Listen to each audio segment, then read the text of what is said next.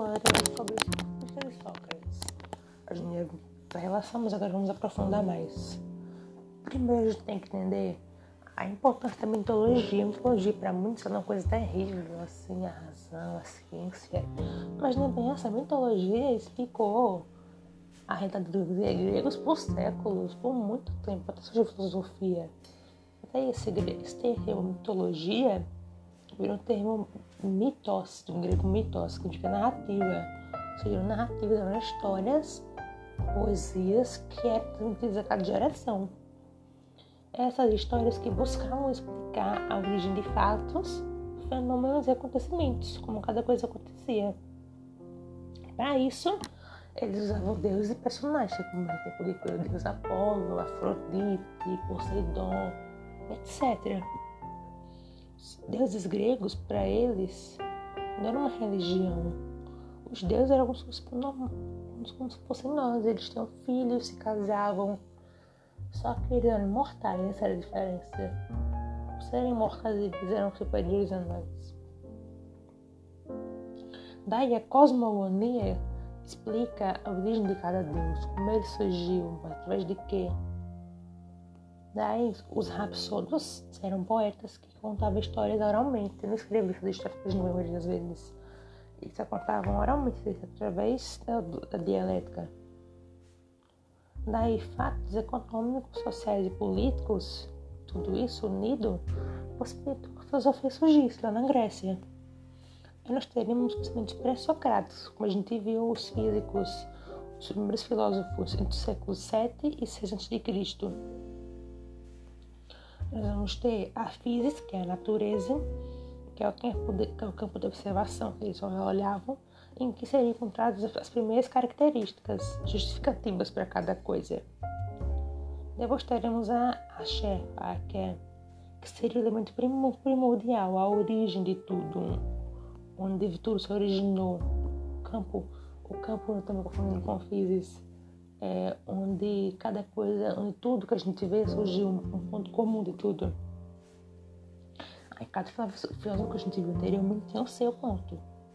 Depois temos os logos, que é o pensamento racional, que é o que todo filósofo busca, todos, aqui tem bem claro, todos os filósofos buscam o pensamento racional. Depois temos a cosmologia, que é diferente de cosmogonia, que a gente fala dos dois, mas é cosmologia, não confunda, que busca por extensões racionais aqui no mundo.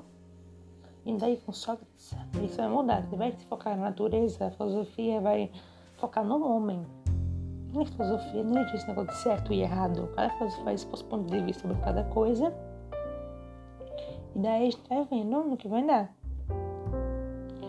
Aí nós vamos aspectos teóricos do princípio, do, princípio do período cosmológico. Primeiro, tais de medo com água, Anaximandro com ar, Anaximandro com aperon, que é algo limitado, que é o começo e o fim de tudo. Para Pitágoras são os números. Para Demócrito é o átomo, que em grego significa indivisível.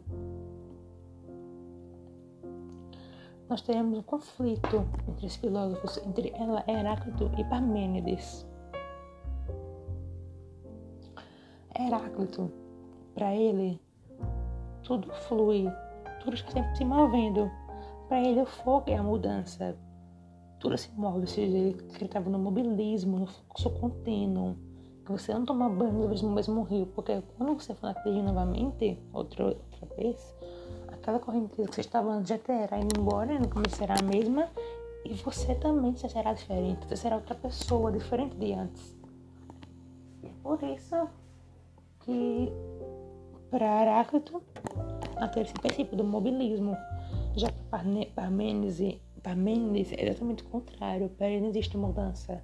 A mudança é uma ilusão, é algo ilusório para a gente, é uma mentira, por assim dizer.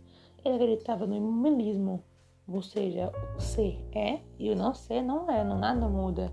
O que não existe, não existe, nunca vai existir, e o que, e o que já existe, existe. Não, nada, nada muda, nada se move. Daí Parmênides ele vai fundar os princípios da lógica. Certo? Vamos continuar. Teremos também a ontologia, né, que é muito falada da filosofia, que é o estudo do sexto de cada um. Aí, continuando, os sofistas. Os sofistas, eles têm uma argumentação retórica, eles eram mestres nisso, eles eram muito bons mesmo.